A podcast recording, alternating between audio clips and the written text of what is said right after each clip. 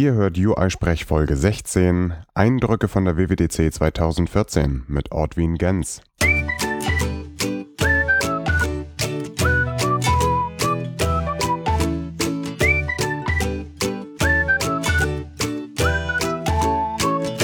Hallo und herzlich willkommen zu einer neuen Folge von UI-Sprech, dem deutschsprachigen Podcast rund um die iOS-Entwicklung.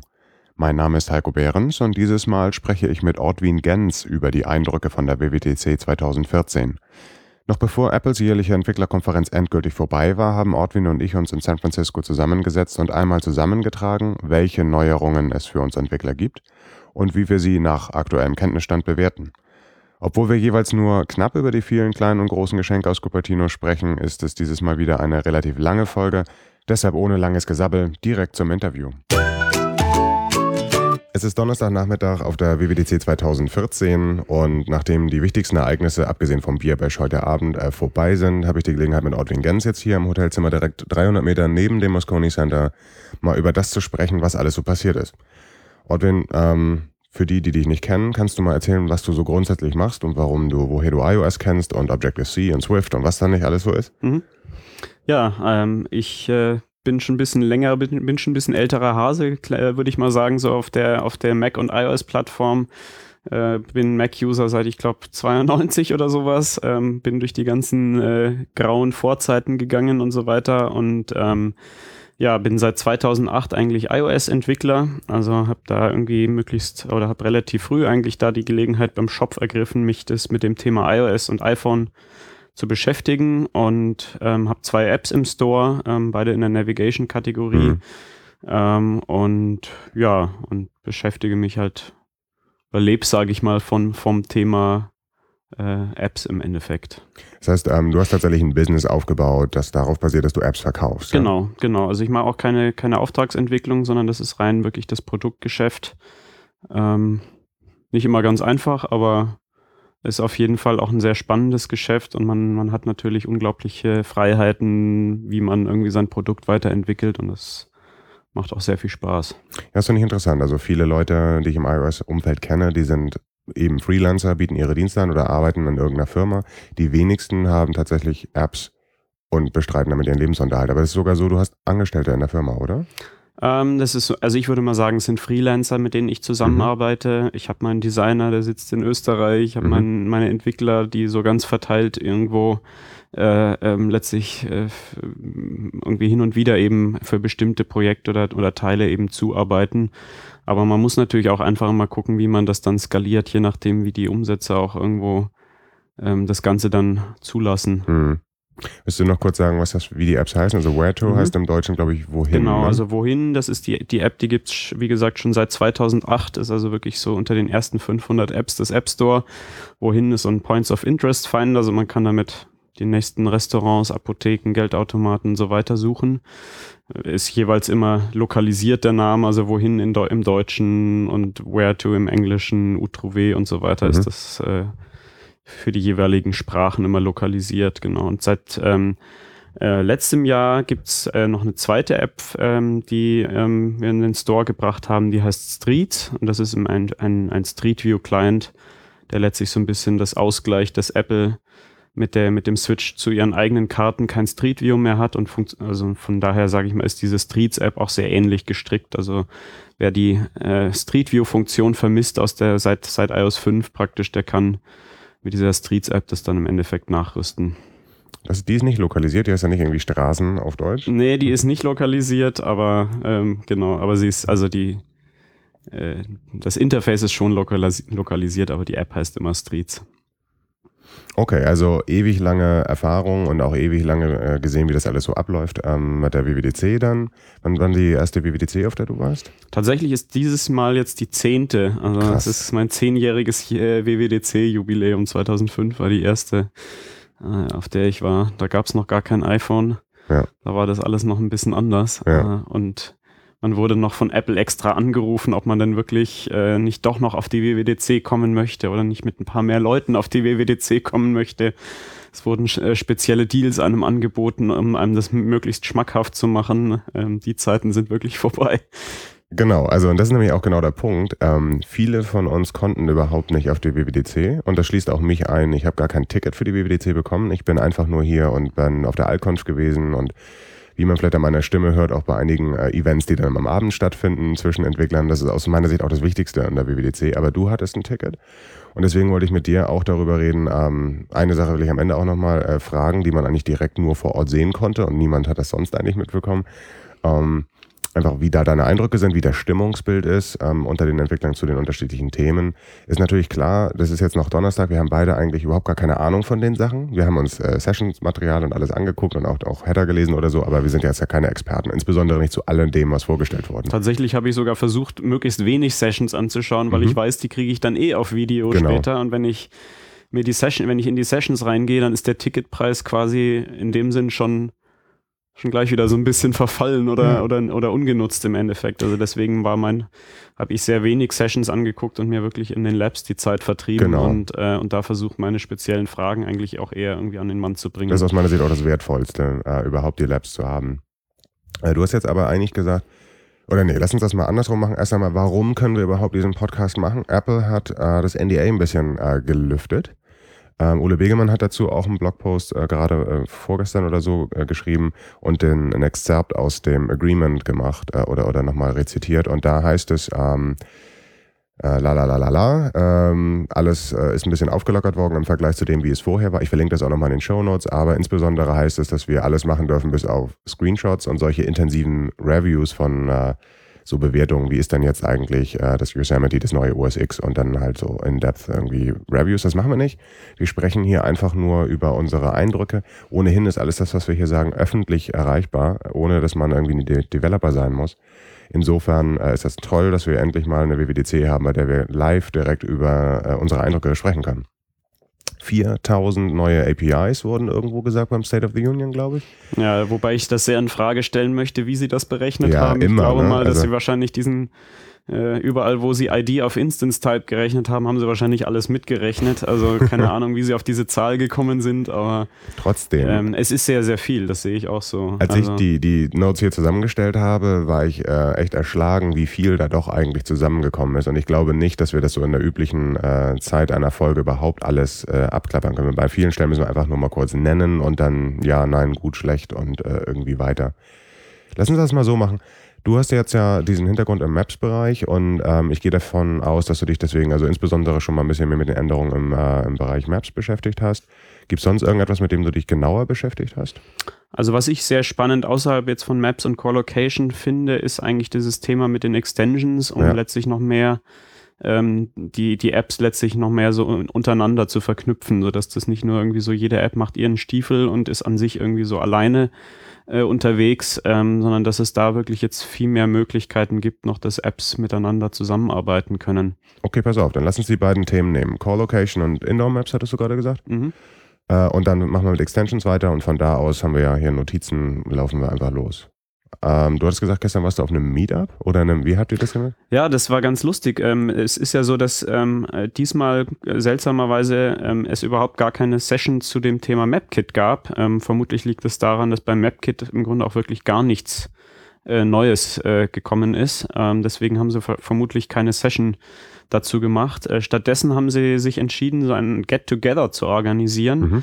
das so abläuft, dass wirklich sehr, sehr viele äh, Apple Engineers äh, dabei waren. Also es war letztlich einfach vor, einer, vor einem dieser Vortragsräume, ähm, hat man sich da eingefunden. Ich würde mal sagen, waren sicher so 300 Leute dabei, würde mhm. ich mal sagen. Also so Apple plus äh, plus die Besucher. Ähm, und ähm, ja, man hat sich so auf vier verschiedene Themenbereiche letztlich konzentriert, die auch so ein bisschen so unterstehen. Also in der einen Ecke äh, oder in jeder Ecke haben sie, haben die sich so verteilt. Da gab es das Thema äh, MapKit, es mhm. gab das Thema ähm, Geofencing, es gab das Thema Core Bluetooth, also Beacons mhm. also softwareseitig und Beacons hardwareseitig, weil das wohl so ein bisschen auch natürlich unterschiedliche äh, Engineers und unterschiedliche Zielgruppen ja. betrifft. Und ähm, so hat man sich da so ein bisschen eben so in diesen Grüppchen hingestellt. Es waren immer relativ viele Apple Engineers da und dann waren jeweils immer eben so und so viele Leute, die dann, die dann letztlich in so einem im Kreis standen. Jeder hat im Endeffekt mal so also ich zum, zumindest sehr viel so vorgetragen, was ich gerne hätte, so meine große Wunschliste. Ähm, und äh, das Lustige war tatsächlich, die schauten meinen Badge an und sagten so Ortwin, Ortwin Gens, komisch, also die kannten tatsächlich meinen Nachnamen, obwohl der nicht auf dem Badge steht. Du bist doch immer der, der immer ständig diese ganzen Bugs-Files zum Map geht. sag, yes, endlich weiß, endlich wird man mal wahrgenommen, endlich kriegt man mal Feedback, dass diese Dinge auch gelesen äh, diese werden. Bugs auch wirklich gelesen werden. Und die haben also, ja, also these Bugs, they, they are seen und so weiter. Also das ist wirklich so, ähm, die werden auch gelesen und man kriegt mal so ein bisschen jetzt tatsächlich so dieses Feedback, jawohl, äh, wir lesen die und finden das auch alles irgendwie so ganz interessant. Mhm. Aber gut, klar, noch schöner wäre natürlich, wenn sie sagen würden, ja, wir arbeiten dran, aber äh, man muss vielleicht auch, darf vielleicht auch nicht zu viel verlangen an der Stelle, aber ich fand es insofern ganz spannend, weil das ähm, erst denkt man so nach dem Motto, hm, soll ich da jetzt eigentlich auch mich irgendwie hier outen und sagen, was ich mache und so weiter. Daneben sitzt, steht von, von mir aus der nächste Konkurrent so ungefähr, der vielleicht dann irgendwelche Sachen irgendwie mitkriegt, die er nicht mitkriegen sollte oder sowas. Also natürlich sitzt man irgendwie in dieser äh, letztlich so ein bisschen Konkurrenzsituation oder alle sind irgendwie natürlich in dem Bereich und sind in irgendeiner Form vielleicht auch irgendwie Konkurrenten. Mhm. Aber ich fand eigentlich, dass es so ganz spannend war, weil das auch dann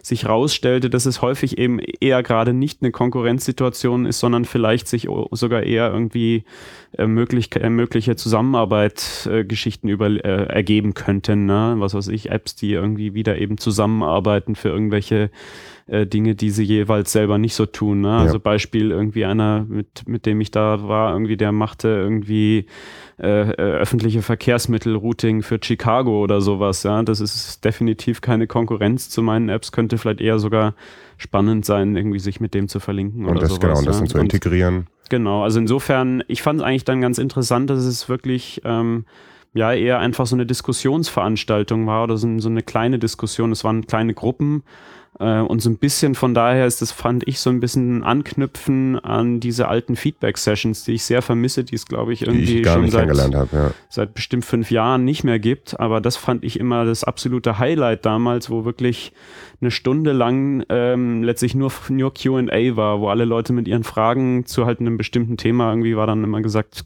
Feedback-Session zu Framework XY. Mhm.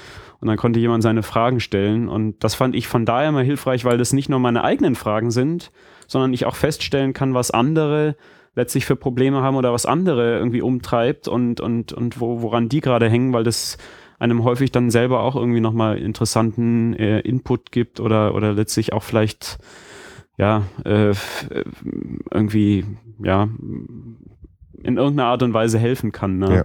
Ich finde bemerkenswert, ich habe den Eindruck, dass an vielen Stellen äh, Apple sich ein bisschen öffnet äh, hingegen, äh, gegenüber den Entwicklern und sich da auch ein bisschen was verändert, insbesondere auch die Geschwindigkeit, mit der sie jetzt im letzten Jahr neue Dinge für Entwickler getan haben und Tools, die sie bieten. Hast du das Gefühl, dass sich da grundsätzlich im Wesen etwas verändert, gerade bei Apple? Ähm, ich finde es ein bisschen schwierig, das jetzt schon so, sage ich mal, ähm, da irgendwie Schlüsse zu ziehen. Es wurde ja so ein bisschen drüber geschrieben, auch Apple sei jetzt irgendwie so ein bisschen selbstbewusster im Auftreten und, und würde sich von daher etwas öffnen.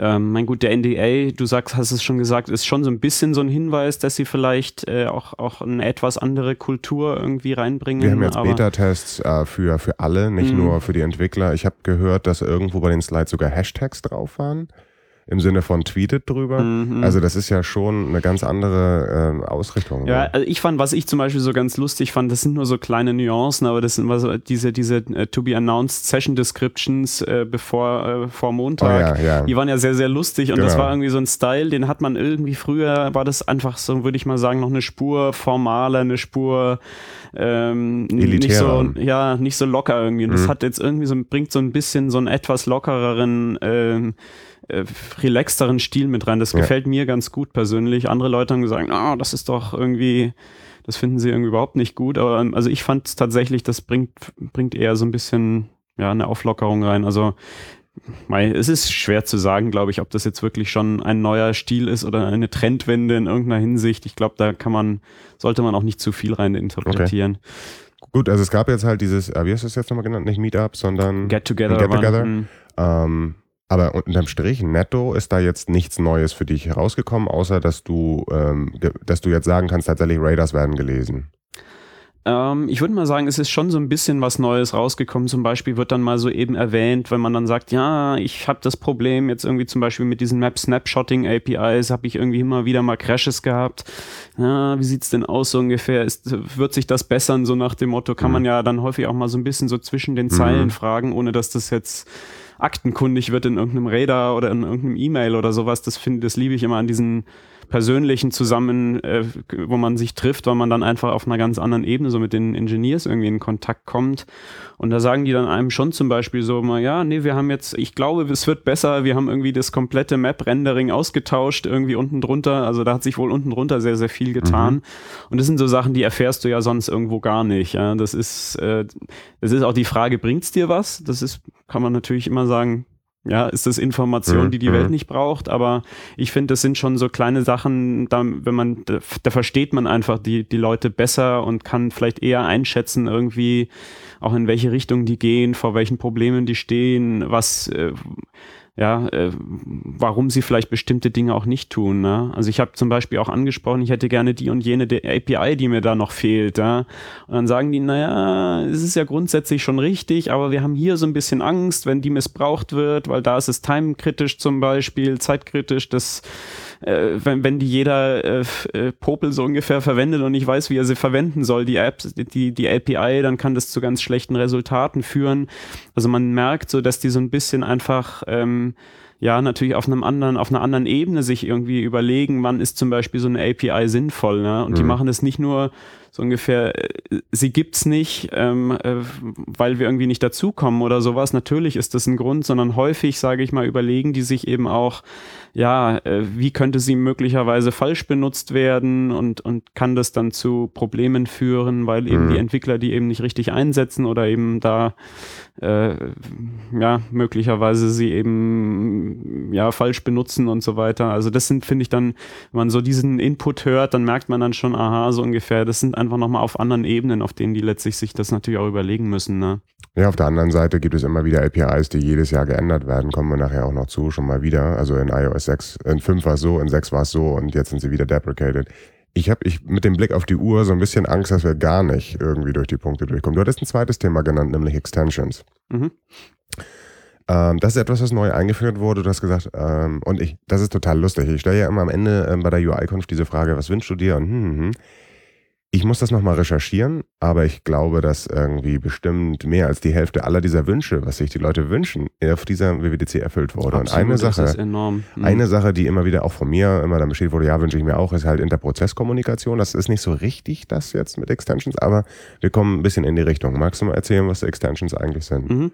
Also im Endeffekt ähm, ist es schon so, dass äh, letztlich äh, Code aus der anderen, aus einer, aus einer anderen App im Kontext einer anderen App aufgerufen wird. Also ich habe eine eine App A, die kann letztlich äh, Code aus einer App B im Endeffekt im Kontext ihrer eigenen App, also auch in ihrem Prozess äh, letztlich äh, oder nicht, da muss nicht man ein bisschen genau. vorsichtig genau. sein, wie man das äh, formuliert, aber letztlich für den User sieht es so aus, als ob alles, sage ich mal, in der App A sich abspielt, mhm. aber letztlich ähm, äh, wird, wird, wird, wird im Endeffekt hier nur das äh, Ergebnis einer View oder die, die View wird letztlich über so ein Remote View äh, Controller Konzept im Endeffekt eingebunden und die, also das läuft tatsächlich komplett getrennt. Also App A und App B laufen in komplett getrennten Prozessräumen, aber dennoch ähm, sagen wir, ergibt sich für den User so ein bisschen das Gefühl, ich habe es hier alles, das, das ist integriert in meiner App drin. Ne? Genau, man also, muss sich das so vorstellen, dass im Grunde genommen alle Touch-Events, die äh, in deiner ähm, linken, in der A äh, reingehen,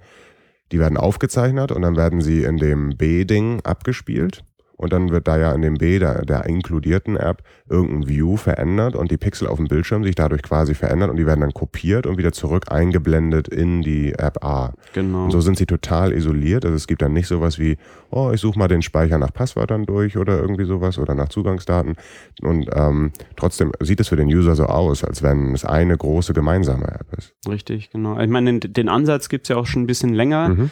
Apple hat das ja schon relativ früh, ich weiß nicht, ob in iOS 6 oder in sowas, glaube ich, haben sie angefangen mit den Mails. Genau. Ähm, um einfach da äh, zu verhindern, dass zum Beispiel so ein Mail-View-Controller irgendwie ferngesteuert wird und dann irgendwie ohne Wissen des Nutzers irgendwie Spam-Mails abgesetzt genau. werden oder sonst was Böses getan wird. Und ähm, das ist eigentlich, sage ich mal, das haben sie jetzt einfach eben aufgeweitet oder ausgeweitet, so dass das jetzt wirklich für die Entwickler nutzbar ist. Es hat wohl relativ lange gedauert, eben auf, weil man diese ganzen Sandboxing Geschichten erstmal irgendwie richtig machen musste. Ähm, aber oder deswegen sage ich mal, hat es wohl, wohl so lange gedauert, aber ähm, wir haben es jetzt schlussendlich, sage ich mal.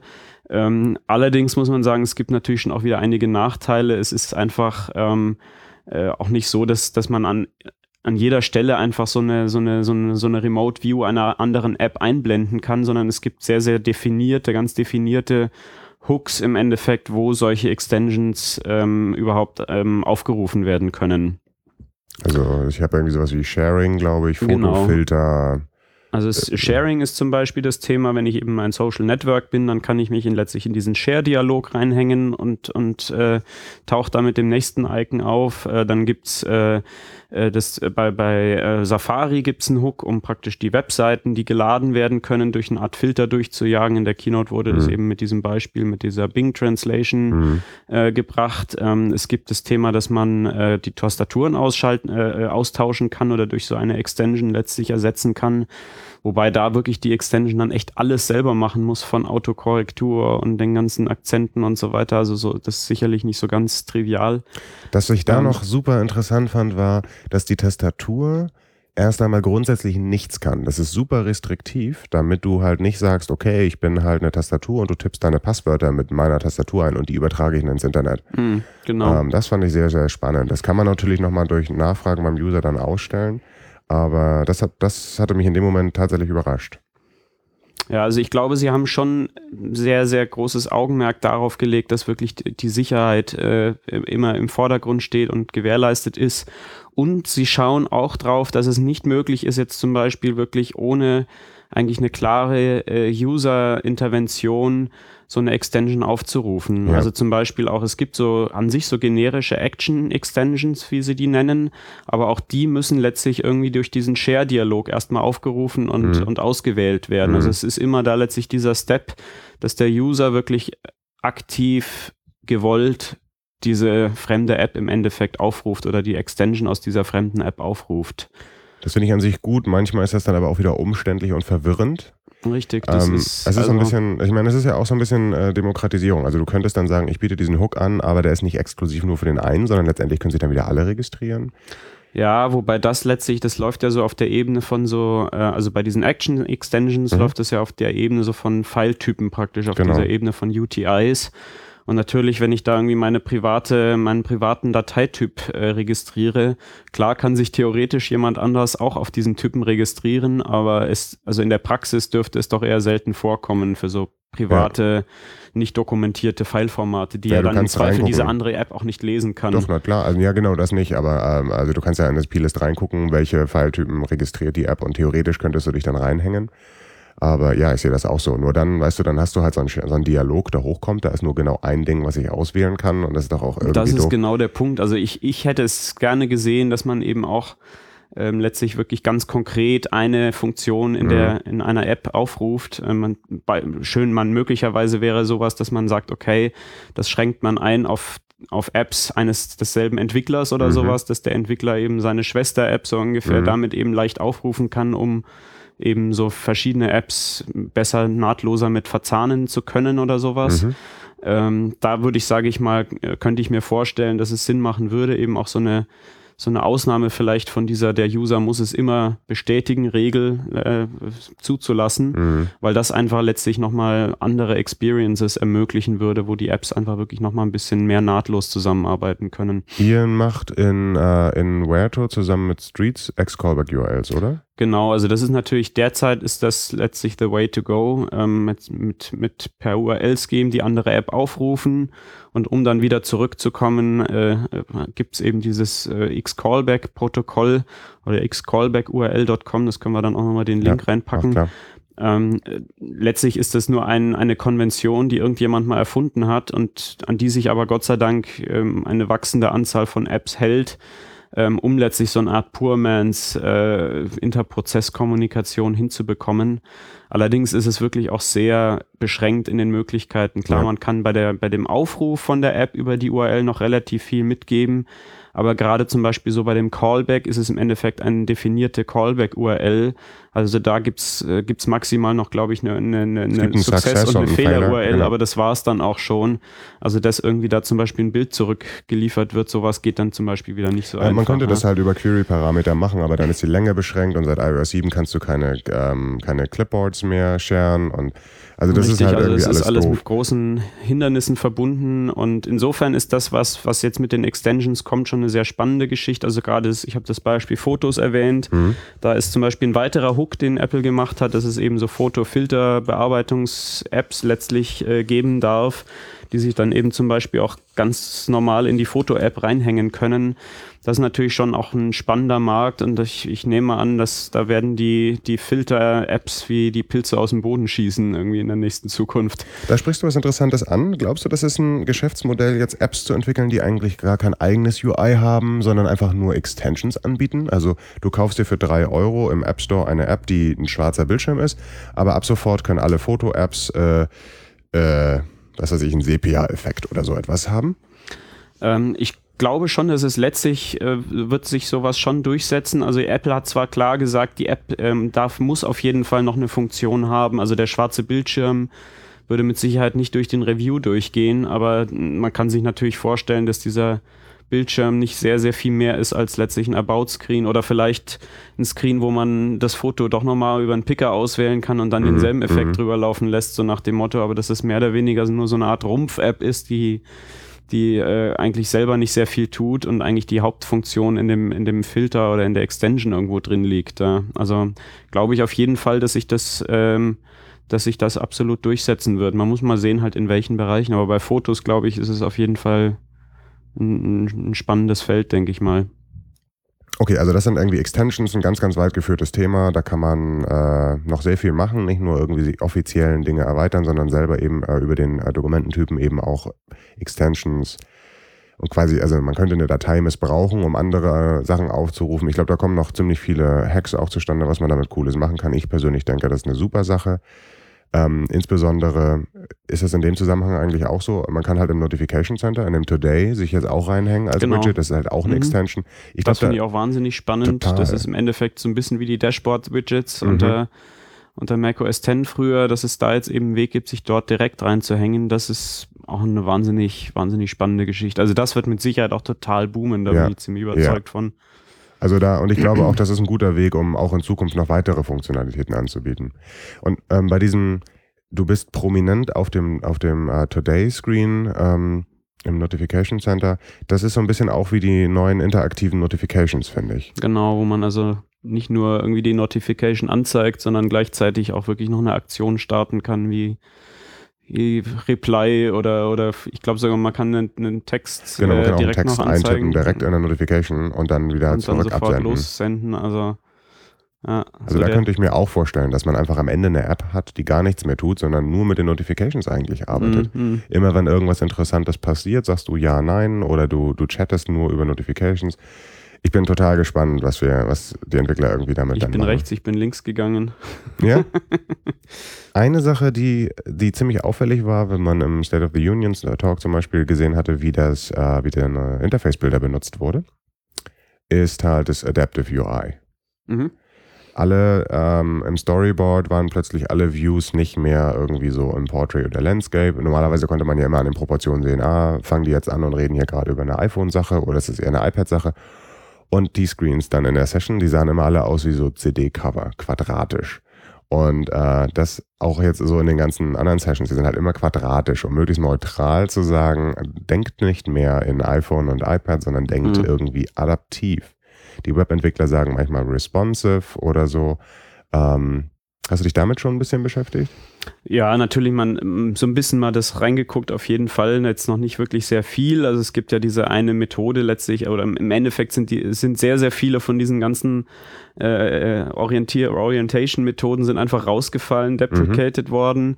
Und es gibt letztlich diese eine Methode, will transition to irgendwie to trade, collection, trade collection mhm. with transition coordinator, ähm, über die letztlich einfach alles abgefackelt wird, über die ich letztlich sowohl informiert werde. Jetzt geht's los mit der mit der Rotiererei. Ähm, ähm, ich kann alongside der, der aktuellen, der, der, der Drehung praktisch meine Animation fahren und bin dann im Completion-Händler, habe ich letztlich dann, werde ich wieder informiert, wenn ich fertig bin damit. Aber es gibt, also es gibt letztlich nur noch diese eine Methode. Ähm, insofern, ähm, ja, es heißt aber auch auf der anderen Seite, so habe ich das zumindest verstanden, man sollte wirklich auch hergehen und das umstellen auf diese neuen Methoden oder die zumindest supporten. Ja, die anderen sind jetzt deprecated. Ähm, das meinte ich mit der Orientation. Ja, ich habe aber auch so den Eindruck, also zum Beispiel, wenn man sich, ich habe iOS 8 installiert, wenn man jetzt zum Beispiel in der Settings-App irgendwo mal ein Alert hat und währenddessen dann rumdreht und so weiter, dann gibt es die schönsten Effekte, wo dann plötzlich nur noch die Hälfte der der View zu sehen ist, wo oben alles schwarz ist, weil er irgendwie, der Bildschirm ist, ist im Portrait, aber die View ist im Landscape und dann sieht man halt nur noch ein Quadrat so ungefähr. Ja, ja. Und solche Effekte, also da gibt's alle möglichen äh, Edge Cases, also da kommt, glaube ich, einiges an Arbeit auf uns Entwickler zu äh, das alles wieder irgendwie nochmal mit Orientation, nochmal alles wieder zu ändern. Ich hatte heute Vormittag ein tatsächlich ein Gespräch äh, mit, mit Tobias Konradi darüber und äh, da war das so, UIKit ist eigentlich ein Framework, das sehr, sehr gut äh, kommuniziert, was da gerade passiert. Also ja, du rotierst jetzt gerade zu dieser Sache da, der Interface ähm, Orientation sowieso. Und das jetzt hier mit diesen Trades ist ein sehr, sehr abstraktes Konzept. Du hast also wirklich so eine View-Hierarchie und dann ähm, kommen da so unterschiedliche, du bist kompakt, nicht kompakt, vertikal kompakt, aber horizontal regular. Und ähm, dann klar, das ist super flexibel, weil du dann sagen kannst, in einem Split-View-Controller ähm, reagierst du eigentlich auf einige Sachen so, als wenn es ein Orientation-Change wäre und so, aber eigentlich ist es gar kein Orientation-Change. Mhm. Ähm, aber man weiß gar nicht mehr so genau, wann das eigentlich passiert und insbesondere, wie teste ich das dann jetzt eigentlich? Wie, wie, was, was muss ich dann in meinem Telefon machen, um ein paar Zustände hinzubekommen? Wie sieht denn meine Collection am Ende eigentlich wirklich aus? Mhm. worauf prüfe ich dann da? Und ähm, ich glaube, das ist ein, das ist ein sehr, sehr schwieriges Thema, weil ähm, unter iOS ja sehr in der Regel eigentlich immer sehr präzise designt wurde, das UI. Also Pixel genau. Du wusstest, mm, ich bin richtig. so und so viel Pixel breit, ähm, dann, dann, muss ich 10 Pixel von rechts noch abziehen und gut ist. Und klar, manchmal sieht das sehr unschön aus. Und ich habe auch Code gesehen, da ist wirklich so, der testet bist du ein iPhone 4-Inch Display, dann mhm. nimm genau 315 Pixel so irgendwie, weiß was ich. Das ist natürlich eigentlich nicht gut, aber so sieht viel Code da draußen aus. Und wenn Absolut. Da wird, also ich denke, da, das wird einer der größten Geschichten sein, dass wir uns da total umstellen müssen. Also ich meine, Apple hat ja letztlich uns schon mehr oder weniger klar ähm, zu verstehen gegeben, äh, hier wird sich mal was ändern mit diesen resizable Simulator-Geschichten, genau. wo ich wirklich Pixel genau einstellen kann, wie groß ist der Screen von dem Simulator. Also ich denke, dass wir definitiv von diesen 320 Pixel Breite uns irgendwann verabschieden werden müssen und früher, möglichst früher als später äh, uns darauf einstellen sollten, dass man wirklich äh, seine ganzen Layouts davon eher so versucht, ein bisschen unabhängig zu gestalten. Ja, also da, dieser Simulator, für die, die das noch nicht gesehen haben, du hast jetzt unten, das wird vielleicht nochmal woanders sein, aber ähm, sieht ganz hässlich momentan unterhalb des Simulators so aus, dass du da Freitextfelder hast. Und du kannst sagen, wie groß soll der Simulator sein? Wie groß ist der Screen, auf dem ich arbeite? Und ähm, dein, dein gesamtes Layout-Konzept sollte eigentlich dann mit jeder theoretischen Auflösung klarkommen. Mhm. Und ich sehe halt so, das, worüber wir jahrelang gespottet haben, die Android-Welt, was wir die für Probleme haben und dass es nie richtig gut aussehen kann, weil du ja keine Ahnung hast, wie es wirklich aussieht. Äh, wir kommen so ein bisschen dahin. Mhm. Ich vermute es auch fast, dass das in die Richtung gehen wird. Das ist, also meine, meine persönliche Vermutung ist, dass äh, dass es in Richtung breiterer, dickerer, größerer iPhones geht, die dann eben auch wirklich eine andere horizontale Auflösung haben, eine größere horizontale mhm. Auflösung. Und auf der anderen Seite, sage ich mal, ist natürlich genauso denkbar, oder wird mit Sicherheit irgendwann diese iWatch kommen, die dann mhm. entsprechend kleiner wahrscheinlich dimensioniert ist. Das habe ich gleich heute schon mal ausprobiert. Man kann momentan nicht kleiner als 320 eintippen. Ich habe dann versucht, die Pebble-Auflösung einzutippen. Das geht leider nicht. Äh, und das andere Thema ist natürlich nach wie vor äh, Apple TV. Ja. Also auch in großen Bildschirmen zu denken. Ich weiß nicht, ob dann wirklich UI-Kit zum Tragen kommt, aber ja, also im Grunde genommen müssen wir uns darauf vorbereiten, dass wir nicht mehr genau wissen, wie groß eigentlich unser Screen aussieht. Es gibt eine ganze Latte von Frameworks, über die wir gesprochen hatten im Vorfeld mal. Da wollten wir eigentlich nur ganz kurz rübergehen. Äh, lass uns das mal so machen. Ich nenne immer so den Framework-Namen und du sagst kurz was und wenn ich noch irgendwas sagen will, sage ich auch noch was dazu, okay? Sehr gut. HomeKit. Ja, also ich finde es spannend, dass es erstmal überhaupt an der Stelle was gibt. Das hätte, hatte ich auch irgendwann überhaupt nicht erwartet, dass es, dass Apple da irgendwie mit was kommen würde. Interessant finde ich, dass es irgendwo so das einzige, äh, die einzige Möglichkeit ist überhaupt, wo Developer mit äh, Siri irgendwie in Kontakt mhm. kommen und letztlich ihre Apps irgendwie über Siri gesteuert werden. Ähm, was sich halt jetzt wirklich erstmal noch rausstellen äh, wird, denke ich mal, ist inwieweit wirklich die, die ganzen äh, Hersteller von, von irgendwelchen Lampen, Thermostaten und sonst welchen Home Automation Produkten äh, Spaß und Interesse daran haben, letztlich irgendwie dieses HomeKit zu unterstützen, weil die natürlich sehr, sehr viel auch wirklich derzeit ihre eigenen Süppchen kochen. Jeder hat seinen eigenen Standard. Ähm, das denke ich, ja, muss ich erstmal rausstellen, ob, ob es Apple gelingt, hier irgendwie auch diesen Standard zu setzen. Wenn es gelingt, ist es ein denke ich, ein Riesenpotenzial, weil momentan aus meiner Sicht dieser ganze Markt, ich habe mich selber gerade so ein bisschen damit beschäftigt, ähm, total daran krankt, dass diese ganzen Hersteller, wie gesagt, ihre eigenen Süppchen kochen, unglaublich teure Produkte eigentlich am Markt haben. Also man irgendwie da so für eine Rollladensteuerung dann irgendwie 500 Euro ausgeben muss, dann ganz ehrlich wird sich das so schnell einfach nicht durchsetzen in der breiten, im breiten Markt. Und ähm, von daher denke ich, ist eine große Chance. Aber man muss mal abwarten, inwieweit die Unterstützung dann kommen wird. Mhm. Auch da einfach noch so ein paar Ideen, die ich reinstreue. Ähm, es geht ja darum, also viele dieser Hardware haben, haben Protokolle, die Apple gar nicht unterstützt. Die Hue Lights zum Beispiel, die arbeiten mit Zigbee, das ist gar nicht unterstützt so äh, von, vom iPhone oder irgendetwas.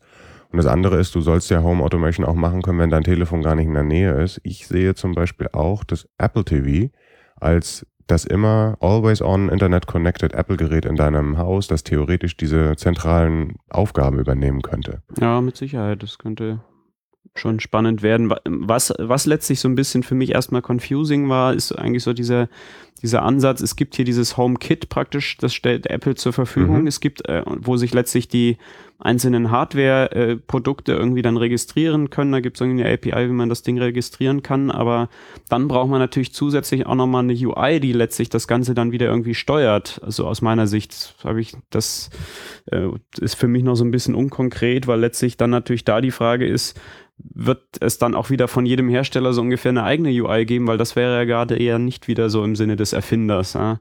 Weil nur die Steuerung mit Siri ist aus meiner Sicht dann doch ein bisschen wenig. Ich hätte da schon gerne auch nochmal irgendwie eine UI, wo ich, was weiß ich, meinen Grundriss sehe und dann irgendwie die ganzen Geräte da mal reinzeichnen äh, kann und sehen kann, welchen Status sie haben.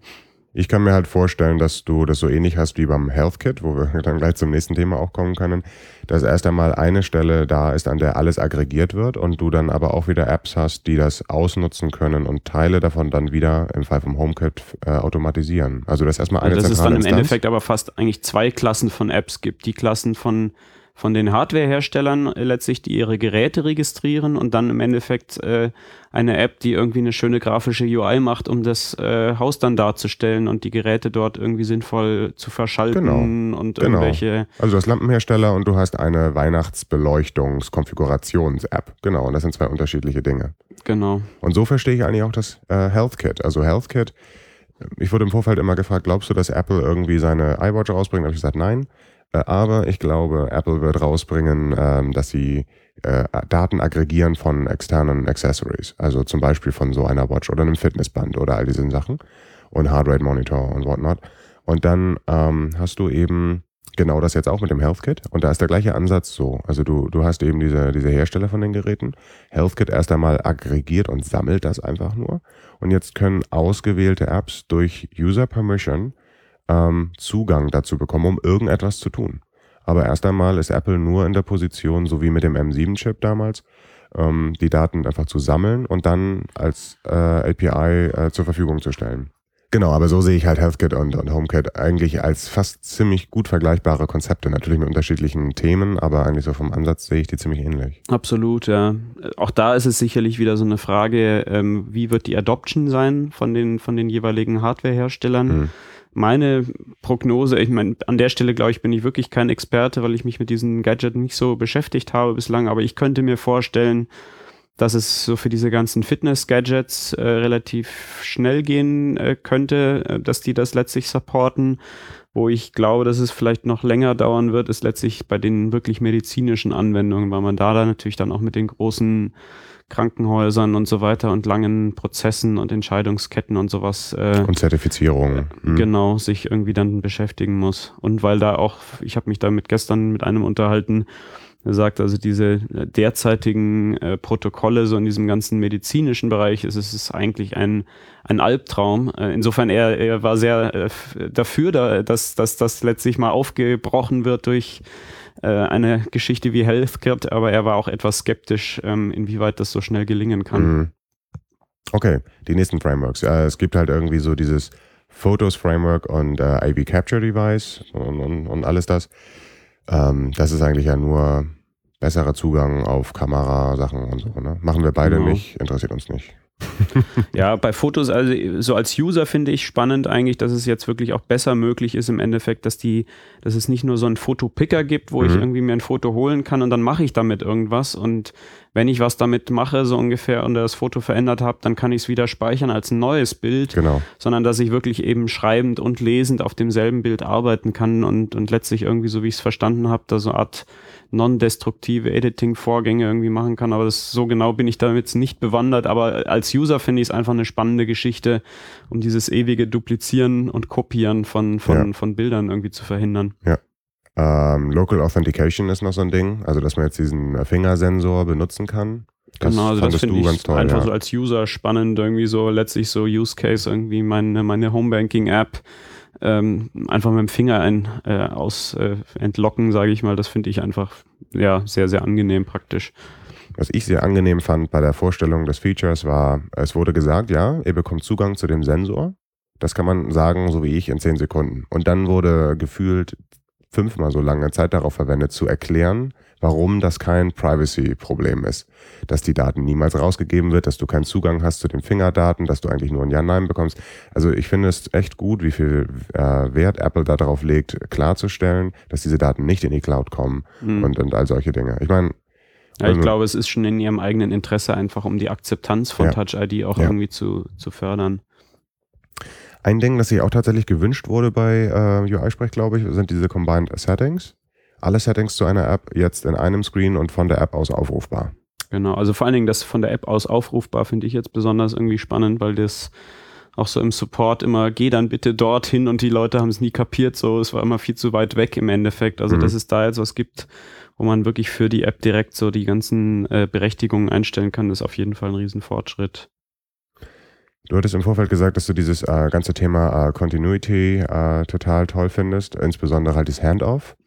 Ja, das finde ich, also ich glaube, das ist wirklich so ein Killer-Feature, wo Apple einfach ähm, einen totalen Wettbewerbsvorteil jetzt sich rausgespielt hat, weil das wirklich etwas ist, das kann einfach niemand ihnen so nachmachen. Das mhm. ist wirklich. Brauchst du mir nicht äh, zu sagen.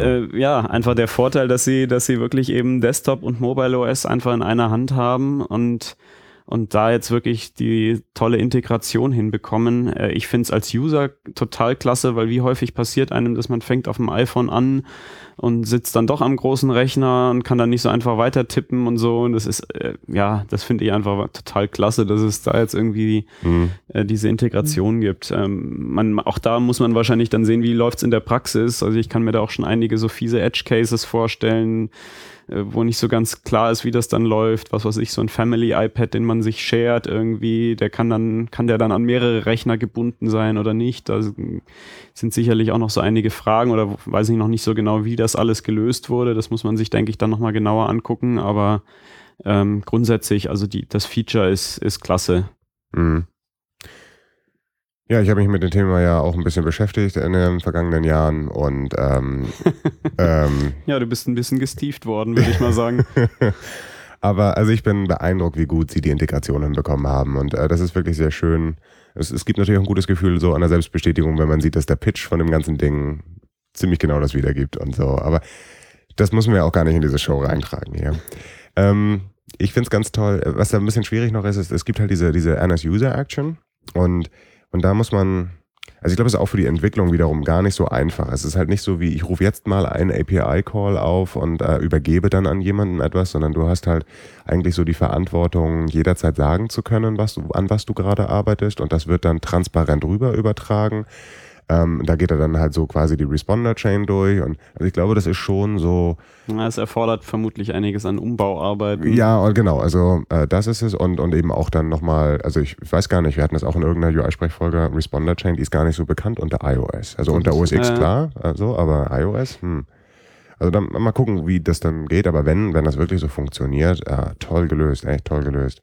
Was, was äh, auch da ganz wichtig ist, ist, das ist ja nicht nur zwischen äh, iPad und iPhone und Mac. Du kannst tatsächlich ähm, auch sagen, ich gehe von, ich meine klar, äh, wer BMap kennt, der weiß das halt, dass es auch ein nettes Feature ist und da gab es das ja auch, äh, dass du halt sagst, ich gehe von einer App auf eine Webseite und ich kann auch von einer Webseite wieder in eine App zurück. Also ich habe eine Webseite wie Facebook dem, auf dem Desktop und ich ähm, mache dann weiter auf dem Phone und da ist Facebook die App offen und umgekehrt. Das ist schon toll.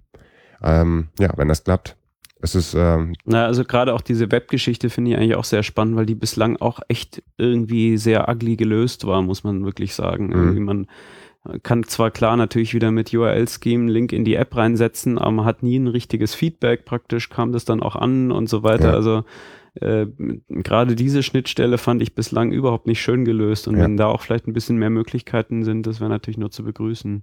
Wir sind beide nicht so super im Thema Gaming drin. Aber eine Sache, die ich immer haben wollte, war SceneKit auf iOS. Gibt's jetzt? Also, ganz ehrlich, diese, die WWDC war echt, eine, echt ein Fest für Sachen, äh, die wir bekommen haben. SceneKit äh, arbeitet vor allem auch mit SpriteKit zusammen und das finde ich ganz toll, weil du dann nämlich so ein bisschen 3D-Sprites haben kannst, aber die Einfachheit von einem 2D-Spiel und ähm, das, was ich da gesehen habe, fand ich ziemlich beeindruckt. Wir drucken ein paar kleine, kleine Verbesserungen, so pixelperfekte Kollisionen.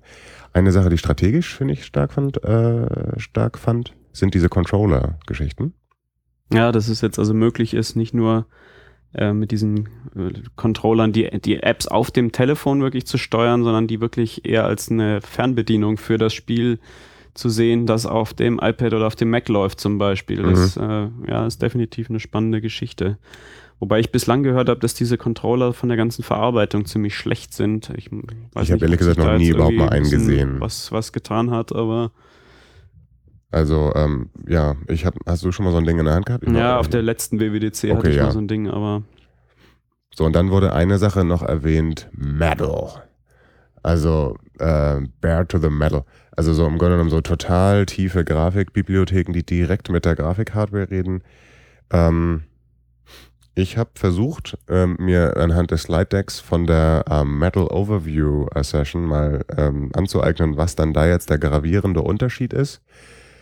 Es mag daran liegen, dass ich etwas ermüdet bin, aber ich habe das ehrlich gesagt nicht verstanden. Also ähm, es muss wohl schon so sein, dass man sich verdammt gut damit dann auskennt, um da äh, einen Vorteil rauszuholen. Es sieht auch so, also ich habe so auch, wenn ich so gelesen habe, äh, Kommentare gehört wie, jetzt gibt es eben DirectX auch für, für iOS, sprich du hast ein bisschen direkteren Zugang als abstraktes äh, äh, OpenGL. Aber das muss mir, glaube ich, nochmal irgendwer genau erklären. Oder, also ich glaube, im Zweifel ist es äh, für die meisten Entwickler gar nicht so relevant. Die werden einfach sagen, okay, wenn Unity oder sowas das unterstützt, genau. super klasse, ist alles ein bisschen schneller, perfekt. Und ich muss mich gar nicht mehr mit den Details befassen, weil ich denke mal, gerade bei den meisten Spielen wird es dann im Endeffekt eh darüber, darauf hinauslaufen, dass die irgendwie mit einer von diesen größeren Game, Engine Game Engines genau. arbeiten und dann ist eigentlich nur relevant, wann supporten die das so nach dem genau. Motto. Ja, genau, so muss man es, glaube ich, verstehen. Und ähm, wenn wir nachher noch zu dem letzten Thema kommen, das wahrscheinlich entscheidendste für uns alle Entwickler, dann, äh, dann würde ich aus den Sachen, die wir jetzt heute genannt haben, inklusive Metal, nochmal so ein bisschen in die Glaskugel gucken wollen. Aber im Augenblick tatsächlich ist das für mich völlig irrelevant. Persönlich. Eine Sache, die ich hingegen total toll finde, i, nicht iCloud, äh, Cloud Kit. Hattest du dir das schon ein bisschen angeguckt? Leider noch gar nicht. Also okay. es hat sich, es hört sich so ganz spannend an im Endeffekt, dass man letztlich wirklich äh, Apple-Dienste da nutzen kann für seine, also Web, Web-Service letztlich nutzen kann für seine App. Ähm, ähm, klar, es ist natürlich beschränkt auf das iOS-Universum. ähm, so was Authentication und so weiter angeht. Aber ähm, ich denke mal, es wird, wenn dann äh, spannend sein, eher für Apps, die wirklich kaum Server-Side-Logik haben, mhm. äh, weil letztlich gibt es keine Möglichkeit, groß auf der Serverseite äh, Logik, sage ich mal, zu beeinflussen, sondern man, man definiert irgendwo sein Datenmodell und es gibt so ein paar Möglichkeiten für Push und so weiter, dass man, genau. dass man sich über, über ähm, äh, Queries, du hast genau. das, glaube ich, Genau, also das ist, äh, im Grunde genommen ist es einfach nur eine riesengroße Datenbank äh, und mega viel Speicherplatz für Dateien. Und ähm, diese Datenbank, die, da kannst du eben so mit Predicates äh, Queries drauf abfahren. Und ähm, die, die Records, die dann halt zurückkommen, diese, diese CloudKit äh, Records, das ist dann so ein bisschen so wie, ähm, ja, ich will das jetzt auch nicht so sagen, dass es. Ähm, Remote Core Data. Ja, nee, also Core Data ist ja viel mehr noch. Äh, aber na, du hast wirklich so eine datensatzorientierte API mhm. und kannst die abfragen und du eben kannst eben sagen, du subscribest auf ein Query, zum Beispiel alle ähm, alle noch nicht gesehenen Nachrichten für mich. Und immer, wenn sich da in diesem Query was ändert, zum Beispiel, weil jemand mir eine Nachricht schickt in diesem Backend-Dingsbums, dann äh, möchte ich eine Push-Notification haben. Und das beschreibst du einfach nur. Und ähm, dann wird das Backend dir halt eine Push-Notification schicken. Den Text kannst du vorab bestimmen und du bekommst dann auch die Daten, wenn du dann geweckt wirst und kannst dann weiterarbeiten. Das ist so ganz, ganz rudimentär. Du kannst auf keinen Fall momentan, du kannst nicht sowas machen wie äh, Image Processing oder irgendwie mit anderen, anderen äh, Webdiensten serverseitig dann zusammenarbeiten oder so. Das ist im Augenblick nicht vorgesehen. Das ist eigentlich mhm. nur enorm viel Speicherplatz, den du da kriegst. Das war irgendwie ein Petabyte an Assets, die du da abspeichern darfst. Einfach so kostenlos. Also ja, jetzt auch nicht. Die, die Zahl ist, ist echt mindblowing. Das ist Wahnsinn. Also das, ja. Äh. Ja, also man, ich weiß noch nicht so genau, für welche Klassen von Apps das spannend ist, aber ähm, ja, im Zweifel muss man halt wirklich gucken, gibt's, also äh, so gesagt, ist die Logik wirklich so, dass nichts auf dem Server liegt. Was ich ein bisschen so als einen schwierigen Ansatz finde, ist im Endeffekt, dass man sich am Anfang vielleicht denkt, ja, ich komme damit aus und irgendwann dann feststellt, Mist, irgendwie, ich bräuchte doch die und die Logik auf dem Server ja. und, und stoßt dann da irgendwie letztlich an ein Konzept, mit das ich auch nicht erweitern kann, ne? was irgendwo einfach, was das angeht, total äh, äh, letztlich eingesch oder, oder, oder festgelegt ist. Ja? Ich habe hier keine Möglichkeit irgendwie zu sagen, ich hätte doch gerne noch irgendeinen Dienst, der dann auf dem Server irgendwas tut oder sowas. Ja? Oder eine API bereitstellt für irgendwie einen dritten Drittanbieter oder was auch immer. Vielleicht kommt das. Also das muss man einfach mal sehen. Äh, Im mhm. Augenblick ist es halt so, dass wir viel da geschenkt bekommen, äh, wie zum Beispiel Authentifizierung und so. Es sind halt deine iCloud-User ähm, und ganz viele Daten hast du auch und es ist halt super. Es ist einfach schon da. Du musst, du musst nicht noch äh, in deiner App irgendwie ein, Login machen und sowas. Also das ist schon, das ist schon auch nett. Ähm, also wofür ich es total spannend finde, ist so für User äh, äh, letztlich äh, generated Data. Lass es die Bilder sein, die irgendwie die Leute sharen miteinander, ja. die einfach wirklich da reinklatschen. Es ist authenticated irgendwie. Ja. Da braucht man kein S3 mehr so ungefähr. Ja? Und mhm. das ist alles schon äh, much more convenient und so weiter. Also das, das kann ich mir, glaube ich, gut vorstellen, dass es dafür echt totalen Sinn macht man viel mit wirklich viel, viel Daten einfach zu tun hat, ja. die man irgendwie dann äh, verwalten möchte damit. Also viele iOS-Entwickler haben halt einfach keine Lust, ein Backend zu machen. Deswegen gibt es halt so ähm, Backend as a Service überhaupt. Und Parse, das ja von Facebook gekauft wurde, geht genau dahin. Und Parse konnte mehr als das, was wir jetzt hier sehen bei CloudKit. Aber hey, ist die erste Version. Ne? Richtig. Äh, das war alles, was ich so in Frameworks erstmal grundsätzlich notiert hatte. Xcode ist natürlich irgendwie unsere Schnittstelle zu dem ganzen Kram, wenn wir programmieren. Genau, da gibt es auch sehr schöne ähm, Verbesserungen, die mir eigentlich auch sehr gut gefallen. Also was ich spannend finde, Custom Fonts, gut, das ist je nach, wenn man es braucht, ist es super, wenn man es nicht braucht, interessiert es einen nicht, sage ich jetzt mal. Also Custom Fonts im Interface-Bilder. Genau, dass man im Interface-Bilder wirklich direkt äh, eigene Fonts schon letztlich hinterlegen kann, auch dort sehen kann, mhm. auch dort letztlich die Labels und alles editieren mhm. kann damit und nicht irgendwie alles in Helvetica und dann passt es nachher nicht, so nach dem Motto. Äh, was ich jetzt persönlich noch spannender finde, ist eher praktisch, dass man wirklich Views, eigene Views äh, dort hinterlegen kann und die erscheinen dann auch so, wie sie wirklich, wie man sie nachher in der App hat. Das ist super. Ähm, und nicht nur irgendwie eine, eine, eine, weiße Box, die dann irgendwie, äh, wo man dann sich sehr gut vorstellen muss, wie das alles irgendwie. Wo ich auch die Properties so. nicht einstellen kann genau. und so. Also ja. gut, Properties, da gab es ja früher schon so diese User-Defined Properties, die so ein bisschen in die Richtung gingen, aber es war so nicht. diesen äh, KVC-Kram im Inspektor eintippen Genau, so. ja, genau. Da musste man natürlich selber wissen, wie heißt die Property und sie mhm. genauso schreiben und mit demselben Typ, sonst crasht einem das dann zur Laufzeit. Und so ist es halt schön, dass es einem dann wirklich, wie gesagt, wie als eine, eine, eine Systemproperty letztlich mit ja. dem Namen und den Wert, Werten angezeigt wird. Also das ist auf jeden Fall eine, eine total tolle Geschichte, sage ich jetzt mal. Ne? Dann ja. gibt es, glaube ich, auch viele Verbesserungen noch so under the hood so und mit LLVM und so weiter. Ja, da, aber jetzt nochmal Interface-Bilder, da ist halt auch Localization kannst du jetzt direkt da schon sehen. Das ist natürlich auch total toll. Einfach so umtoggeln, mhm, andere Sprachen. Passt das von Fall. der Breite? Das ist ja auch immer ein Thema. Deut Wenn wir Deutsch entwickeln, ist das nicht so problematisch, aber Deutsch ist immer im internationalen Vergleich recht breit. Deutsch und Französisch so. Uh, aber nochmal zu diesem Custom Views. Ähm, weißt du da genauer, wie das funktioniert? Ich, ich komme aus einer Zeit in mhm. Delphi zum Beispiel, da gab es das auch. Und da war das so, dass du quasi deinen eigenen Code kompiliert hast und der lief dann im Prozessraum von Delphi, der IDE.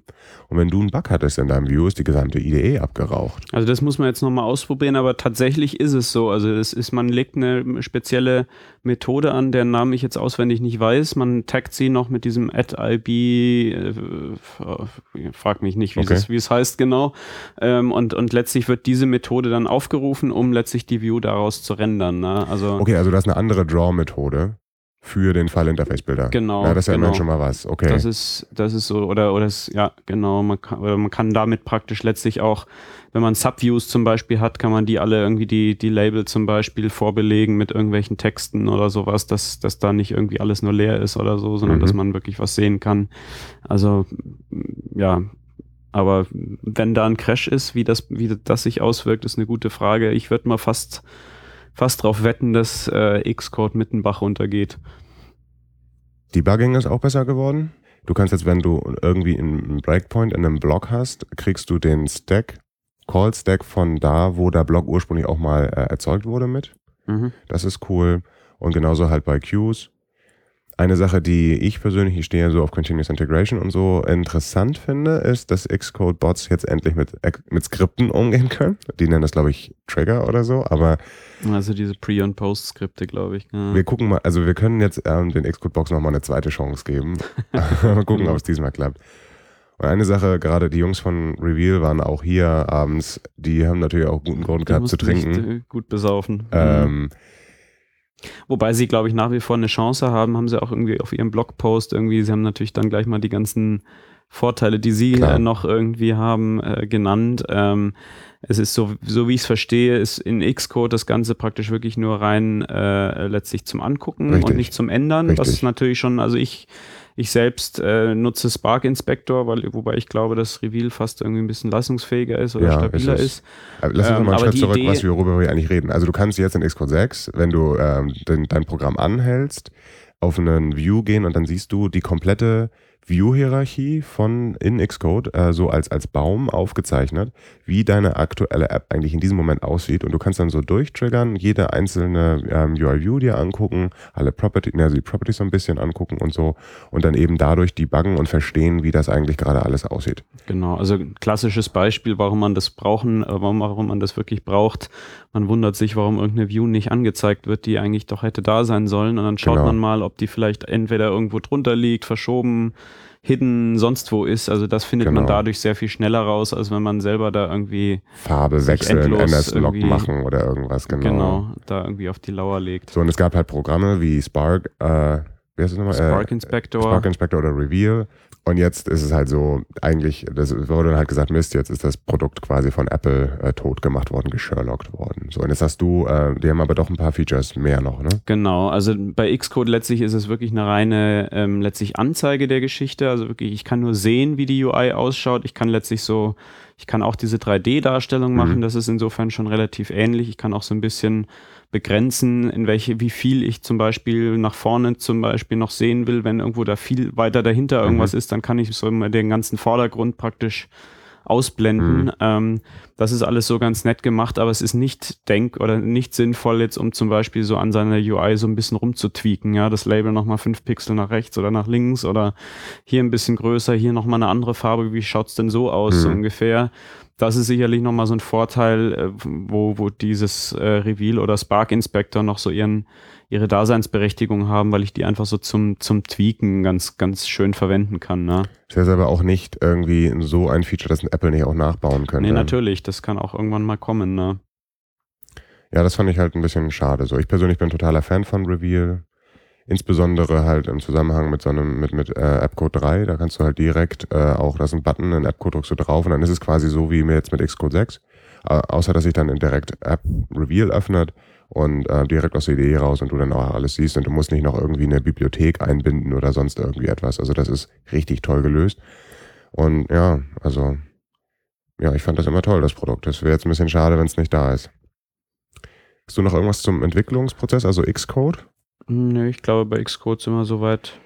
Denn dann durch. so von der, von der Lebenszeit unseres Programms kommen wir dann am Ende äh, zur App Store Submission. Und dann sind wir beim App Store und da gibt es eine Sache, da weiß ich noch, ähm, der Stefan Bieler hatte sich das damals gewünscht, im UI-Sprech Video-Promotions äh, für seine Apps zu haben und die haben wir jetzt. Ja, also da, da werden echt, äh, sind echt, glaube ich, äh, Geburtstag und Weihnachten gleichzeitig irgendwie aufgetreten. Alle, die, alle diese äh, Requests, die wir schon seit Jahren irgendwie hatten oder ganz viele davon irgendwie sind in dem Bereich äh, erfüllt worden. Das ist wirklich also ähm, echt bemerkenswert, dass Apple da wirklich jetzt auch mal irgendwie auf die Entwickler hört und, und einfach so das, was wirklich seit Jahren eigentlich fehlt, nachrüstet. Also konkret haben wir diese eben diese Promotion-Videos, dass man also äh, auf der ersten Seite wirklich nicht nur den Screenshot hat, sondern ein kleines Video, ich glaube bis zu 30 Sekunden oder sowas, ähm, darf das lang sein. Das finde ich also eine ganz klasse Geschichte. Wird mit Sicherheit natürlich ein bisschen zu einem äh, mehr Arbeitsaufwand führen ähm, und, und praktisch auch vielleicht so diese Spreu vom Weizen trennen, weil Videoproduktion kann so richtig aufwendig sein, wenn man das toll machen möchte. Das kann auch richtig peinlich aussehen, wenn du es nicht kannst. Äh, das, also das wird sich mal zeigen, denke ich noch, ähm, wie das letztlich dann äh, funktioniert oder insgesamt, äh, sage ich mal, die Community oder wie das, wie das, sage ich mal, ja, vielleicht auch, auch eben die Großen von den Kleinen irgendwie spaltet. Was ich auch sehr, sehr spannend finde, dass sie endlich mal mehr Statistiken uns geben, mhm. äh, wie die Leute letztlich dazu gekommen sind, irgendwie überhaupt äh, äh an, auf die App zu klicken, äh, dass wir da so Klicks, so Klickzahlen bekommen, äh, weiß nicht, was es noch alles war, so die Details habe ich mir jetzt noch nicht reingezogen, aber dass wir überhaupt erstmal da aus dem App Store, den, der bislang wirklich so ein schwarzes Loch war, wo wir irgendwie nur gesehen haben, aha, jetzt kommen am Monat so und so viele Verkäufe raus und eigentlich viel mehr wussten wir nie, äh, dass, dass wir da jetzt plötzlich mehr, äh, mehr Daten bekommen. Das ist also ein, ein riesiger Vorteil und das wird auch sicherlich einiges an ähm, ja, Umwälzungen, glaube ich, im Markt bringen. Ne? Ja, das denke ich auch. Äh, es gibt außerdem noch ein, anderes Konzept, das eingeführt wurde, eigentlich so genau zwei andersrum äh, Dinge. Das eine sind App-Bundles. Also ich kann jetzt endlich oder genau. ich kann verkaufen, dass diese drei Sachen zusammen günstiger sind. Richtig, genau. Also das ist, finde ich, auch eine sehr spannende Geschichte. Also mhm. gerade so für Cross-Promotion zum mhm. Beispiel. Ein Entwickler hat mehrere Apps, kann die zum Beispiel im Bundle günstiger verkaufen. Denkbar wäre auch sowas, zum Beispiel so eine Art Universal Light äh, Funktion zu haben. Letztlich man hat eine iPad und eine, eine iPhone App und im Bundle sind sie günstiger. Das ja. wäre so sowas, ja. was, was ich mir eigentlich auch immer gewünscht habe. Man, man möchte ja nicht nur den, wenn jemand nur ein iPhone oder nur ein iPad hat, ihn eigentlich nicht mit der mit dem höheren Preis einer Universal App bestrafen. Auf der anderen Seite, wenn jemand beides hat, soll er vielleicht äh, bevorteilt werden oder äh, soll er einen Vorteil genießen können. Solche Funktionen oder sowas ist natürlich jetzt dann möglich mit diesen Bundles. Also ich denke, da wird es auch ganz, ganz äh, interessante ähm, ja, Möglichkeiten geben, äh, um mit solchen Bundles eben interessante Geschäftsmodelle aufzuziehen. Ich weiß nicht, ob das möglich ist, aber vor zwei Jahren war ich halt in einem Lab hier und hatte ähm, das Problem geäußert, dass ich meine Mac-App und meine iOS-App nicht cross-promoten konnte, die aber zusammenarbeiten mussten. Und äh, vielleicht kannst du jetzt auch Bundles dann anbieten, wo du sagst äh, und einfach erst einmal siehst, dass, äh, dass die Mac-App da auch existiert und mit dieser iOS-App zusammenarbeitet. Die sind also, zwar unterschiedliche Stores. Da müssen wir mal schauen. Also habe ich jetzt nichts von gehört, mhm. aber spannend wäre es natürlich auf jeden Fall, ja, das ist klar. Eine große Frage wird natürlich noch sein mit dem Thema Family Sharing, genau. ähm, also der Funktion, dass die, dass man bis zu sechs Familienmitglieder, glaube genau. ich, war es, ähm, dürfen praktisch ähm, unter ihren jeweils eigenen Apple-IDs ähm, letztlich dieselbe App einfach kostenlos nochmal runterladen. Wenn, wenn vorausgesetzt der Entwickler dem auch zugestimmt genau. hat. Also der Entwickler muss wirklich aktiv da so eine Checkbox in dem iTunes Connect setzen, ja, ich möchte bei Family Sharing mitmachen. Wobei, also man hat die Auswahl, man muss dann nicht Ja dazu sagen. Allerdings ist es, soweit ich es verstanden habe, so, wenn man einmal Ja sagt, kann man nicht wieder seine Meinung rückgängig machen. Also das ist mhm. wirklich so, ähm, ich, ich, ich entscheide mich einmal, wie mache ich es und dabei muss ich dann letztlich auch bleiben. Ja. fand das ganz lustig so, als dann äh, diese, diese Funktion vorgestellt wurde, ja, und alles läuft dann über eine einzige Kreditkarte. Papa zahlt das dann. So, also, Genau. äh, äh, aber ich glaube, in der Realität ist es eh schon so gewesen. Ne? Ja, also es, es wird schon spannend sein, inwieweit das äh, zu, zu Verschiebungen, zu Veränderungen führt, weil auf der einen Seite könnte ich mir vorstellen, es gibt vielleicht schon Familien, wo das getrennt wurde, wo dann Mhm. die App tatsächlich nochmal gekauft wurde, vielleicht auch aus, aus möglicherweise ja, rechtlichen, äh, rechtlichen Bedenken oder sowas, dass man wirklich ganz clean ist, so ungefähr, nein, ich ich äh, nutze jetzt nicht hier so einen gemeinsamen iTunes-Account in der ganzen Familie, sondern ich kaufe die Apps jeweils noch, noch mal. Mhm. Also insofern, da ist sicherlich die, das Potenzial da, dass es zu Umsatzeinbußen an der Stelle kommt. Auf der anderen Seite ist natürlich diese Funktion, dass Kinder so ihren Papi oder Mami fragen äh, können, darf ich diese App kaufen, ähm, äh, bietet möglicherweise das Potenzial eben auch von Mehrverkäufen. Ja. Wobei ich äh, ein bisschen glaube, dass das sich vor allen Dingen bei der Games-Kategorie auswirkt und für Productivity-Apps vermutlich keine große Auswirkung. Genau, und also und vielleicht noch. Content. Also ich will jetzt nochmal einen Film oder eine Serie gucken oder so, Papa, äh, bezahlen wir die mal. Genau. Also solche Sachen, das, aber ich, ich sehe auch, also bei Produktivität, gerade Produktivität und Familie irgendwie gar nicht so richtig. Aber es ist eben auch eine Chance. Also wenn jetzt zum Beispiel, es gibt ja auch Apps, die sowas sind wie ein Familienkalender, ähm, kostet dann was und dann sagst du, oh, den muss ich die sechsmal kaufen. Ähm, so kannst du halt sagen, okay, ist ein bisschen teurer, aber ist ja eh ein Familienprodukt und ist Family Share kompatibel. Ihr kauft als Familie euch einfach diesen Familienkalender. Mhm. Also da ist durchaus Potenzial, denke ich. Aber ich bin auch gespannt, ähm, was für neue Vertriebskonzepte Es wird auch noch kommen. sicherlich die Frage sein, wie Apple das dann im App Store taggt oder, oder, oder vermarktet praktisch, ob das dann wie so eine Art, ich vermute mal, dass das irgendwo angezeigt wird, ist Ja. Family Ja. Share Lizenz oder sowas, ja, und ob das dann vielleicht auch sogar auch als Verkaufsargument gegenüber einem Wettbewerber dient, der das vielleicht nicht unterstützt oder sowas. Ja. Ja, Muss man Ahnung. mal sehen. Also ja. ich denke, das wird sich, da kann man vorher jetzt, glaube ich, große Spekulationen anstellen, aber im Endeffekt wird es erst der Markt zeigen, ob es eine gute oder eine schlechte Entscheidung ist für jetzt den Entwickler zum, zumindestens. Eine Sache, die auch jetzt ähm, zum App Store gehört, ist Beta-Testing. Ja, das ist äh, natürlich eine, eine äh, spannende Geschichte, dass wir jetzt äh, äh, da bis zu 1000 Benutzer haben dürfen und nicht nur limitiert sind auf 100 Geräte, was ja sehr viel weniger noch Mhm. ist als, als eine, ein, ein User, der ja Mhm. mit, mit x verschiedenen Geräten letztlich reinkommen kann. Ähm, ja, hier sehen wir letztlich äh, die, was sich, was sich da aus diesem, aus dieser Akquisition von Testflight irgendwie ergeben hat bei Apple. Ähm, total spannend natürlich, dass wir irgendwo da unsere Beta-Tests mal ein bisschen, sage ich mal, äh, sinnvoller aufsetzen können. Also alleine das Binden an den User habe ich auch schon seit Jahren eigentlich irgendwie äh, gefordert oder so, weil das äh, dieses mit den Devices eigentlich eine komplett bescheuerte Idee Ja, war. ja. Ähm, äh, man hat ständig dann irgendwie neue Geräte, die ausgetauscht werden oder der User kauft sich irgendwie das neueste iPhone 5S oder sowas. Man hat ständige Provisioning Hell, die man, wo man ständig irgendwie wieder an äh, drin ist, irgendwelche neuen Gerätchen ein- und auszutragen und dann muss man irgendwann am Ende des Jahres diese große Aufräumaktion machen und gucken, welche Geräte sind überhaupt noch in Benutzung. Das war eigentlich immer ein Wahnsinn. Also wenn dieser Wahnsinn jetzt endlich mal aufhört, dann kann das alles nur besser werden. Ich weiß nicht so genau, ähm, Testflight, kann man damit auch Mac-Apps testen? Also bei, bei Mac-Apps ist ja genau das gleiche Prozedere gewesen. Du hast dann eben äh, deine Beta, du könntest das auch immer außerhalb vom App Store machen, aber wenn du Cloud, iCloud-Sachen machen musstest, hattest du da genau das gleiche Problem, UUID von der Mac und ähm, das habe ich jetzt nicht gesehen, das Testflight, das Das Update. kann ich jetzt nicht sagen, weiß ich Okay. auch nicht. Und was sie im Vergleich zu, also man muss das ja mal ganz ehrlich sagen, Apple hat eine Menge Unternehmen hier gesherlockt auf der WWDC und man könnte jetzt sagen, dass Hockey App auch zu denen zählt, weil ähm, jetzt eben Testflight ähm, das auch ersetzt. So, Hockey App hat natürlich Alleinstellungsmerkmale noch und insbesondere halt Crash Reports. Hm. Die wird es auch erst einmal nicht geben. Ich habe gehört, äh, nächstes Jahr wird es die geben, richtig? Genau, also es ist schon angekündigt, dass auch Apple da äh, mehr machen wird. Ich meine, eigentlich ist es sehr seltsam, weil es gibt ja jetzt schon die Crash-Report-Funktion. Ähm, also offenbar haben sie selber damit jetzt irgendwie anerkannt, dass das, was sie bislang irgendwie anbieten an Crash-Reporting, äh, absolut äh, unzureichend und, Ja. und, und sinnlos ist. Ähm, äh, ich fand es ein bisschen seltsam, dass es überhaupt da ist, weil das, was Apple da bringt, eigentlich äh, sowohl quantitativ, da kommen ganz wenige überhaupt noch und wenn sie kommen, dann bringen sie einem häufig nichts. Mhm. Ähm, das ist, äh, ja, insofern sage ich mal, aber hat Apple das wahrscheinlich selber eingesehen, dass das noch nicht der große Wurf war bislang. Sie können sich auch einfach angucken, was die, äh, was die Entwickler machen. Und wenn halt jeder irgendwie ein Crash Analytics Programm einbaut, dann ist da wohl offenbar ein Bedarf. Richtig. Was, Sie was sehen natürlich den Markt, dass so und so viele dann ähm, Crashlytics oder, oder Hockey-App oder sowas ja. eben einsetzen und, und können dann natürlich auch darauf dann letztlich reagieren.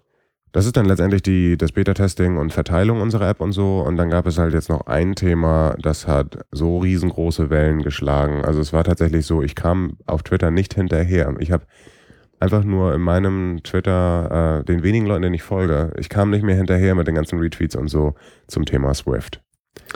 Richtig, das ist also die neue Programmiersprache von Apple. Objective-C wird letztlich irgendwann durch Swift ersetzt auf lange Sicht. Ähm, für mich total überraschend. Irgendwie, man hat also wirklich überhaupt keine Idee vorher gehabt, dass da an der Stelle was kommen würde oder was im Busch ist. Die Apple Engineers ähm, untereinander auch nicht.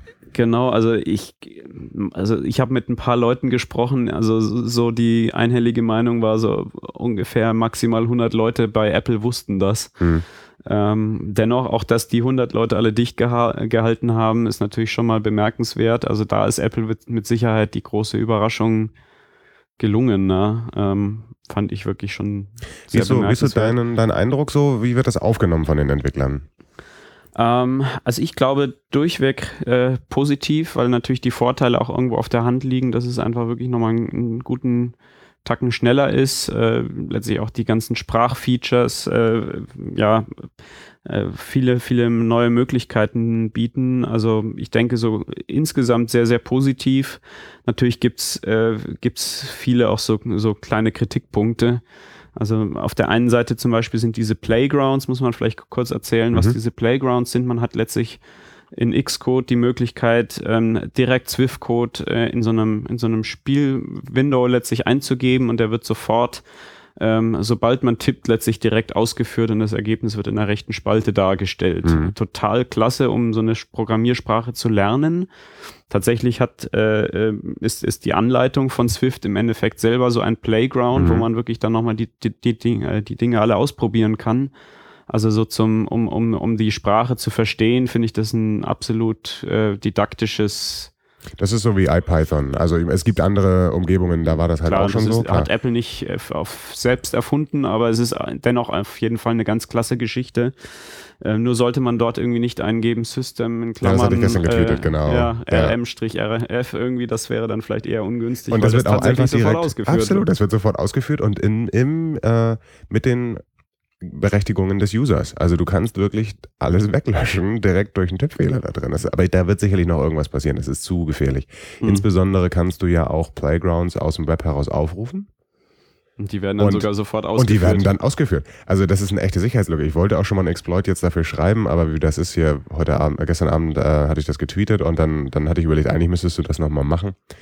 Äh, man kommt ja hier zu nix. Nee. Und dann, äh, aber das ist super gefährlich. Äh, diesen Playground finde ich aber hervorragend. Ähm, der ist natürlich so an Brad Victors äh, Vorträge angelehnt, äh, der genauso so erklärt, wie man eigentlich programmieren müsste.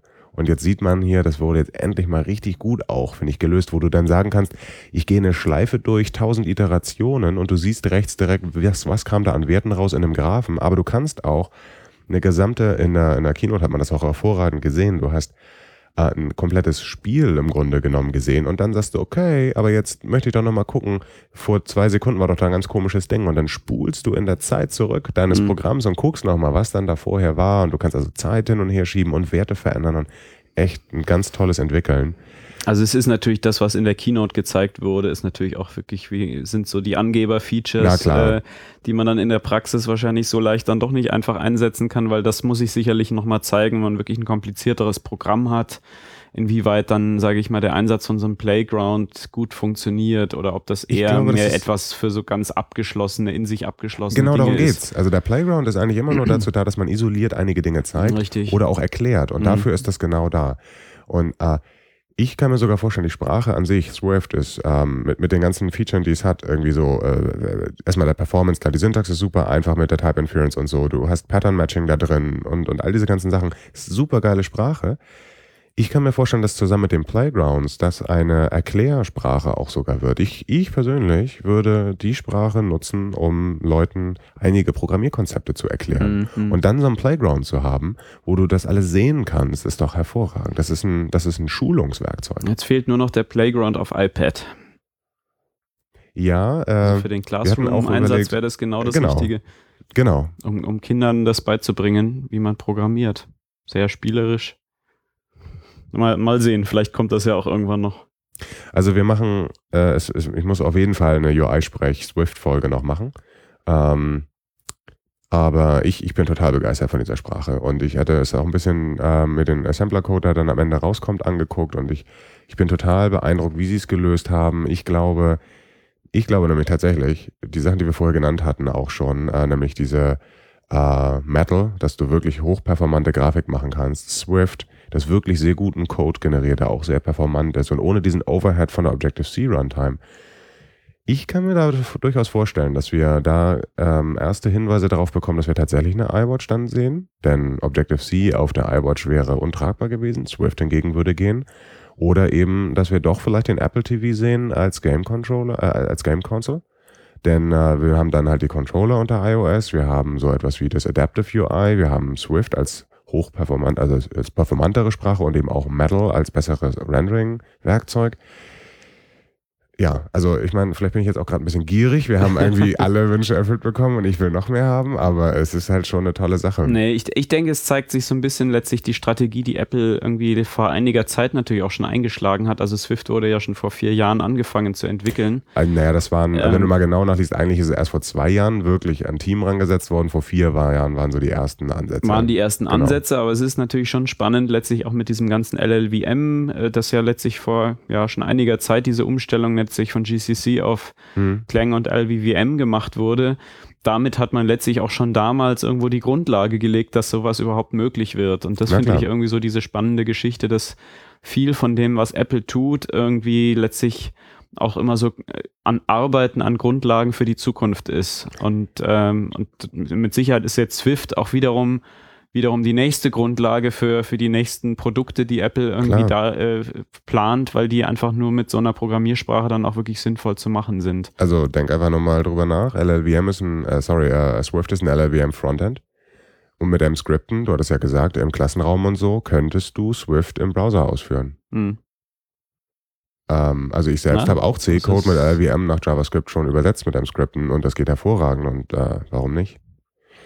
Eine Sache, die man außerhalb der WWDC gar nicht so richtig gesehen hat, und du hattest ein Ticket, ich nicht, du warst da, ich nicht, das waren diese Autos. Also Ja. eine Sache, die vorher immer gewünscht wurden, hier iOS im Auto und CarPlay und so, was ist das? Also die Ja, das war weg. irgendwie eine sehr seltsame Geschichte. Irgendwie, man hat diese Autos, die waren wirklich nur am Montag, äh, waren die ausgestellt, irgendwie im, im, im zweiten Stock da von der WWDC. Standen, glaube ich, ein, äh, ein Ferrari, ein, ein alter Ford Mustang, tatsächlich eher so ein, so ein Oldtimer. Mhm. Ähm, und ich weiß nicht, was genau, ein Chevy, glaube ich, ähm, die sie eben ausgestattet haben dann mit CarPlay. Ähm, ansonsten war dieses ganze Thema CarPlay auf der kompletten WWDC totgeschwiegen. Also es gab nichts auf der Keynote, es gab keinen einzigen Talk, es gab kein einziges Lab dazu. Ähm, ich denke mal, und ich habe mich so ein bisschen auch mit den entsprechenden Leuten dort äh, unterhalten, ähm, das Thema ist letztlich ähm, ja jetzt erstmal so in, den, in, de, in dem Spielfeld der Autohersteller. Die müssen jetzt erstmal gucken, dass sie das Ding dann wirklich auch auf die Straße bringen. Apple hat so ungefähr erstmal seine Schuldigkeit getan und das Ding entwickelt. Aber jetzt muss es natürlich auch erstmal auf den Markt kommen, bevor man letztlich überhaupt nächste weitere Schritte gehen Mhm. kann. Und ähm, so wie, ich, wie sich das anhört, ist dieses auf den Markt bringen leider auch wirklich gar nicht so trivial, weil da diese ganzen äh, Safety Regulations, wann man eben so äh, überhaupt solche UIs benutzen darf, eben um den Fahrer nicht vom Fahren abzulenken. Da gibt's ja also auch ganz, ganz äh, krasse Regeln irgendwie, die vor allen Dingen auch noch nach jedem, in jedem Land, in den USA sogar nach jedem State unterschiedlich sind. Also das ist, äh, ist, ist sehr, sehr komplex. Dazu kommen dann, sage ich mal, diese unglaublich langsamen Prozesse von den Autoherstellern, was ich ja selber auch so ein bisschen schon äh, erlebt habe, weil ich in meiner App mit äh, verschiedenen Autoherstellern auch zusammenarbeite, um Mhm. Locations an die Autos zu verschicken. Mhm. Also ich, ich kenne so ein bisschen so dieses, diese Entwicklungsprozesse bei den Autoherstellern, die einfach wirklich eine ganz andere äh, ja ein ganz anderes Vorgehen, ganz andere Zeithorizonte auch haben, als es in diesem schnelllebigen IT-Geschäft irgendwie funktioniert. Und, aber insofern, ich fand es spannend, das ganze Thema CarPlay, es war komplett ausgespart, aber dann diese Autos, es war für mich fast ein bisschen widersprüchlich. Ich habe es nicht so ganz ja, also so ganz kapiert. Konnte irgendwie. man dann jetzt wirklich sich die Autos angucken? Man konnte sich diese Autos angucken äh, und sich da reinsetzen und mit dem CarPlay herumspielen. Ich dachte irgendwie so nach dem Motto, schaffst du jetzt heute am Montag nicht, ich mach das morgen. Und war dann leider sehr enttäuscht, dass am Dienstag die Autos auch schon wieder weg waren. Und okay. dann war es halt leider zu spät. Okay. Also das war, das war noch so dieses Thema ähm, mit dem CarPlay, was für mich so ein bisschen überraschend war, dass da irgendwie so ja, irgendwie, dass das Thema so ein bisschen eben totgeschwiegen wurde. Man konnte fast den Eindruck gewinnen, Apple hat gar kein Interesse mehr dran. Sie haben es schon mich, wieder aufgegeben, aber. Ich frage mich, wie das passiert. Also ob das, ähm, ob die irgendwie am Abend vorher entschieden haben, okay, wir sprechen auf der Kino doch nicht drüber, oder ob das so ist, dass sie einen Vertrag haben mit diesen genannten Autoherstellern, dass sie, äh, ja, wir arbeiten zusammen, aber dann müssen wir auch auf der WWDC gezeigt werden und Apple war eigentlich klar, dass sie es nicht dann wirklich zeigen werden, also stellen wir da halt für einen Tag diese blöden Autos hin oder, oder wie, wie, was ist da abgegangen? Also, also das, da weiß ich keine Insights irgendwie, weiß ich auch nicht, wüsste ich selber gerne, mhm. aber ähm, ich weiß nicht, ich habe ich hab mal so leise vorgefühlt, inwieweit denn geplant ist, da eben auch eine App, eine API für Entwickler mhm. ähm, für CarPlay äh, zu bringen. Und weil das natürlich ja interessante Anwendungsfälle auch gäbe, eben um, um mit CarPlay irgendwie zu reden, um eigene Apps in CarPlay anzuzeigen. Aber ähm, da hat sich Apple auch wirklich komplett kurz gehalten und gar nichts eigentlich rausgerückt. Ähm, vermutlich ist es sogar so, dass sie, selbst wenn sie wollten, können sie gar nicht so einfach das freigeben, weil das, wie gesagt, eben einfach wieder auch an diesen ganzen Regulations hängt. Also insofern habe ich da jetzt keine große Hoffnung, dass wir auf absehbare Zeit als Entwickler da äh, drauf dürfen auf die Plattform. Ähm, Vielleicht indirekt. Muss man mal sehen, ne? Muss man mal sehen. Ja. Gut, äh, der Bash fängt gleich an. Ähm, ich denke, normalerweise sage ich so, hier hast du noch irgendwelche Links oder so. Ich muss ganz ehrlich sagen, ich hatte gar keine Zeit, so wirklich im Internet irgendwie alles Mögliche nachzulesen. Äh, nee, ich habe keine also Links. Ich auch nicht wirklich. Ähm, Wir packen halt, die Doku pack, gibt's genau. und, die, und, natürlich die, die ganzen Vorträge, die man sich jetzt alle schon anschauen kann, die bislang gelaufen sind. Und mhm. wenn es ausgestrahlt wird, die Folge dürfte ja alles soweit durch sein mit den, äh, dass die Vorträge alle auf Video sind. Ja, da sind sie auch relativ fix jetzt gerade. Bei ja, dieser also WWDC, das, das ging richtig Abend, gut. Ja, ja. ja. Ähm, dann bleibt für mich eigentlich nur, wenn du sonst nichts noch irgendwie hast, äh, meine zwei obligatorischen, obligatorischen Fragen zu stellen. das ist eigentlich total toll, dass wir, das ist ja quasi jetzt quasi der Jahreswechsel, wenn wir in WWDC-Zeit denken. Äh, was ist denn aus deiner Sicht das Beste, was im letzten Jahr passiert ist für iOS? Die Stimmen hören sich jetzt doch noch mal ein bisschen anders an. Das liegt daran, dass äh, bei der Aufnahme für die zwei verbliebenen obligatorischen Fragen äh, die Speicherkarte voll war. Ähm, das haben wir dann aber erst hinterher gemerkt. Wir haben also eigentlich schon das Interview abgeschlossen, Ortwin und ich, aber wir nehmen das jetzt nochmal auf. Also, Ortwin, zum Jahreswechsel, also nach WWDC Zeitrechnung ist jetzt ja gerade Silvester und jetzt Neujahr. ähm, also betrachtet, rückblickend das letzte Jahr, was war da das Beste, was im iOS-Umfeld passiert ist? Ja, also ich habe mir noch ein bisschen überlegt, musste da erstmal ein bisschen drüber nachdenken, was, was mir da eigentlich so am, äh, ja, äh, einfällt, was wirklich mich am meisten irgendwie begeistert hat. Ich glaube, ähm, für mich war es persönlich war es das Thema CocoaPods, äh, mhm. dass ich erst, ja, vielleicht mit ein bisschen Anlaufverzögerung äh, so ein bisschen angenommen habe und mittlerweile habe ich, glaube ich, wirklich so um die zehn CocoaPods in, mein, in meinem Projekt und bin eigentlich echt ganz begeistert, wie, wie leicht es ist, äh, Third-Party-Frameworks einzubinden. Also das würde ich mal sagen, ist für mich so, so das Highlight vom letzten Jahr gewesen. Hast du selbst auch irgendwie einen CocoaPod schon veröffentlicht? Ähm, ich muss dazu sagen, ich bin an der Stelle noch ein bisschen, äh, ja, bisschen langsam. Ich hätte, ich müsste es eigentlich, ich habe ja so ein, so ein Framework, das sich In-App Settings mhm. Kit nennt, das äh, letztlich so zum Anzeigen von, äh, von Settings eben statt in der Settings-App in der eigenen App äh, gedacht ist, also letztlich einen View-Controller mhm. bereitstellt der diese, diese, dieses Settings-Bundle ausliest und darstellt. Und das gibt's als CocoaPod. Ähm, allerdings muss ich zu meiner Schande gestehen, dass die Speck dafür nicht von mir stammt, sondern von irgendeinem anderen, der das äh, vermisst hat. Und irgendwie kam ich bislang einfach noch nicht dazu, mir dieses Thema anzugucken. Ich äh, habe es jetzt mal geclaimed. Ich glaube, man muss ja sagen, neulich genau. Diesen, der Trunk ist eingeführt worden. Da jetzt machen, claim, genau. Das habe ich mal gemacht so als erste Maßnahme, aber mehr habe ich einfach nicht, äh, kam ich noch nicht dazu. Wird aber hoffentlich auch mal irgendwann demnächst passieren. Ja, das ist cool. Also das ist ein, vor allem eine ganz tolle Community, die darum herum entstanden ist. Äh, gut. Äh, und fürs nächste Jahr, was wünschst du dir da?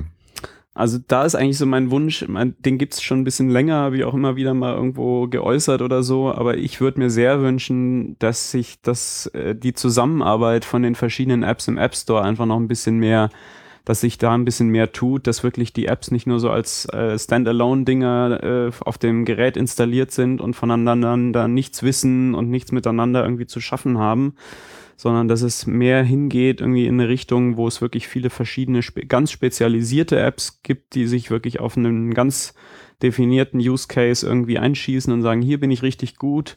Und alles andere zum Beispiel, was da vielleicht noch so drumherum irgendwie Sinn machen würde, das gibt man dann an eine jeweils spezialisierte andere App weiter. Also dass es mhm. wirklich so eine Art Ökosystem gibt, wo die Apps so ähm, ja wirklich zusammenarbeiten und nicht nur nebeneinander her existieren. Das ist eigentlich so mein, mein Wunsch irgendwie fürs nächste Jahr und ich hoffe einfach mal, dass mit diesen Extensions, die wir jetzt äh, neu gesehen haben, ähm, dass das vielleicht auch einfach alles ein bisschen besser funktioniert. Das heißt, Apple liefert uns jetzt die technische Voraussetzung und dann muss es ja aber trotzdem aus der Community heraus entstehen. Richtig, klar, genau. Also natürlich gibt es da noch viele so so ungelöste kleine Fragen. Also zum Beispiel in meinem Fall, ich wäre interessiert daran, irgendwie einen, einen Standardweg zu haben, wie man Locations sharen kann. Ja. Ne? Also aus meiner App zum Beispiel irgendwie wäre so der klassische Fall, ich bin in, in ich schaue mir irgendwie eine Location an, also was weiß ich, so ein Restaurant in meiner Wohin-App mhm. und möchte jetzt dann, ähm, dann dorthin routen oder ich möchte irgendwie eben die Street View anschauen, was meine andere mhm. App macht zum mhm. Beispiel.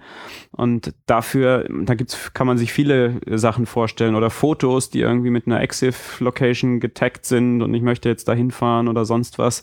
Ähm, dafür zum Beispiel, also jetzt Thema Location, gibt es einfach keinen standardisierten Weg, um jetzt eben eine Location weiter zu verarbeiten, um mit einer Location wieder was zu tun, um das eben an eine andere ja. App weiterzugeben. Und da ähm, ja, weil das immer alles letztlich so auf, auf Dateiebene funktioniert. Es muss irgendwie immer einen Dateitypen geben, der mhm. irgendwie als MIME-Type oder IETF irgendwie sonst mhm. wie registriert ist. Und, ähm, und dann kann man damit arbeiten. Also klar, sowas für, für, für Ping und JPEG und Word-Dokumente und so weiter geht das alles schon, ist das einfach, aber für alle möglichen Dateitypen, die wir vielleicht oder, oder eben, wo es eben keine Dateitypen bislang gibt, ähm, da stelle ich es mir noch ein bisschen schwieriger vor weil da muss es letztlich irgendeine zentrale Instanz geben oder irgendjemand, der sagt, passt auf, so machen wir das für Location. Ne? Deswegen meine ich Community. Äh, also man könnte jetzt äh, aufkommen und sagen, wir erfinden ein Location-Dateiformat oder äh, als wir es gerade eben aufgenommen hatten, hattest du die Idee zu sagen, ein Twitter-Handle wird übergeben. Dann Richtig, haben wir ein also Twitter-Handle-Dateiformat. Es gibt alle möglichen Sachen ja. letztlich, wo wir einfach noch, da gibt es einfach noch kein definiertes Format für. Ja. ja ähm, äh, trotzdem hat es irgendwie eine Semantik oder sowas, ja, dass ich irgendwie sage, dass ein Twitter-Handle ist was Spezielles. Das ist mhm. nicht nur ein String, sondern es mhm. ist irgendwie was Spezielles, ja. Und äh, ich glaube, da gibt es noch einen Haufen irgendwie solcher Typen, an die wir vielleicht jetzt alle noch gar nicht denken, aber wo man dann schnell feststellt, hm, dann wäre es jetzt gut, wenn irgendwie jemand das mal so festlegen würde, so als Order de Mufti, irgendwie so und so funktioniert das und, ähm, und sich dann einfach alle dran halten können. Aber da fehlt aus meiner Sicht noch so ein bisschen so die, äh, ja, zentrale Steuerung. ich glaube, sowas, das ne? kann tatsächlich was sein, was aus der Community heraus passiert. Also ich meine, mhm. die CocoaPods sind auch so entstanden und das haben auch irgendwie schon. klein angefangen. Oder wie gesagt, X-Callback-Protokoll hat sich auch irgendjemand mal hingesetzt und gesagt, so kann man es machen. Und, und wenn sich dann alle möglichen Leute dran halten, genau. dann entwickelt sich so eine Art schleichenden Standard, auch wenn da niemand groß irgendwie keinen kein Standardsgremium irgendwie sich dafür entschieden hat. Dennoch, sage ich mal, äh, müssen einfach nur genügend eine kritische Masse an Leuten mitmachen und dann funktioniert sowas schon auch. Also vielleicht, vielleicht muss man einfach mal hergehen und für solche Dateitypen irgendwo mal so ein sowas festlegen und das vorschlagen und hoffen, dass ein paar Leute mitmachen. Finde ich ist eine super Idee. Wenn jetzt jemand denkt, ja, das ist eine super Idee, ich will dem Ortwin dabei helfen, äh, wie kann man mit dir Kontakt aufnehmen? Ähm, ich bin auf Twitter als Ortwin Gens, also mhm. Vorname und Nachname, ähm, Gens mit TZ geschrieben. Ähm, bei app.net ist es ein bisschen einfacher, das ist nur Ortwin. Ähm, und ansonsten GitHub gibt es vielleicht noch, da bin ich. Ja, du hast ja den Settings-Dialog gesagt. Genau, den gibt es auf äh, GitHub Handle FutureTab ähm, und ansonsten auch auf futuretab.com kann man meine Apps sehen, eben das Wohin und das Streets und einen Blog gibt es auch noch mit allen möglichen spannenden Geschichten, wo ich irgendwie äh, ja, zum Beispiel erkläre, wie das damals lief mit der Akquisition von Vertu und so weiter. Mhm. Da kann jemand mal so eine wenn er Lust an der Vergangenheit hat, sich auch mal gerne durchwühlen. Ja, das ist auch wirklich eine interessante Sache, ähm, weil du ja meintest, das war damals eine der allerersten Apps und so. Das ist super cool. Ähm, ja, toll, dass du auch nochmal die zweite Version jetzt hier mit mir sitzen geblieben bist. Immer Ähm, gerne. Ich wünsche dir gleich viel ähm, Spaß beim Bash. Ich werde Genau. diese Folge produzieren und dann müsste die eigentlich auch zeitnah rauskommen. Ja, und dann bist du gleichzeitig fertig, während ich vom Bash komme. Ja.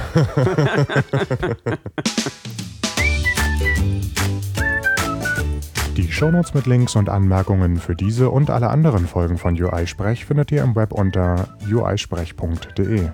Dort sind auch nochmal alle Kontaktmöglichkeiten wie Twitter, App.net oder E-Mail aufgelistet, falls ihr etwas loswerden wollt, das nicht in die Kommentare der Folge passt. Wenn ihr mit eurer Firma als Sponsor für Stellenanzeigen, Buchempfehlungen oder sonstige Produkte rund um die iOS-Entwicklung in Erscheinung treten wollt, könnt ihr dort auch Kontakt mit mir aufnehmen.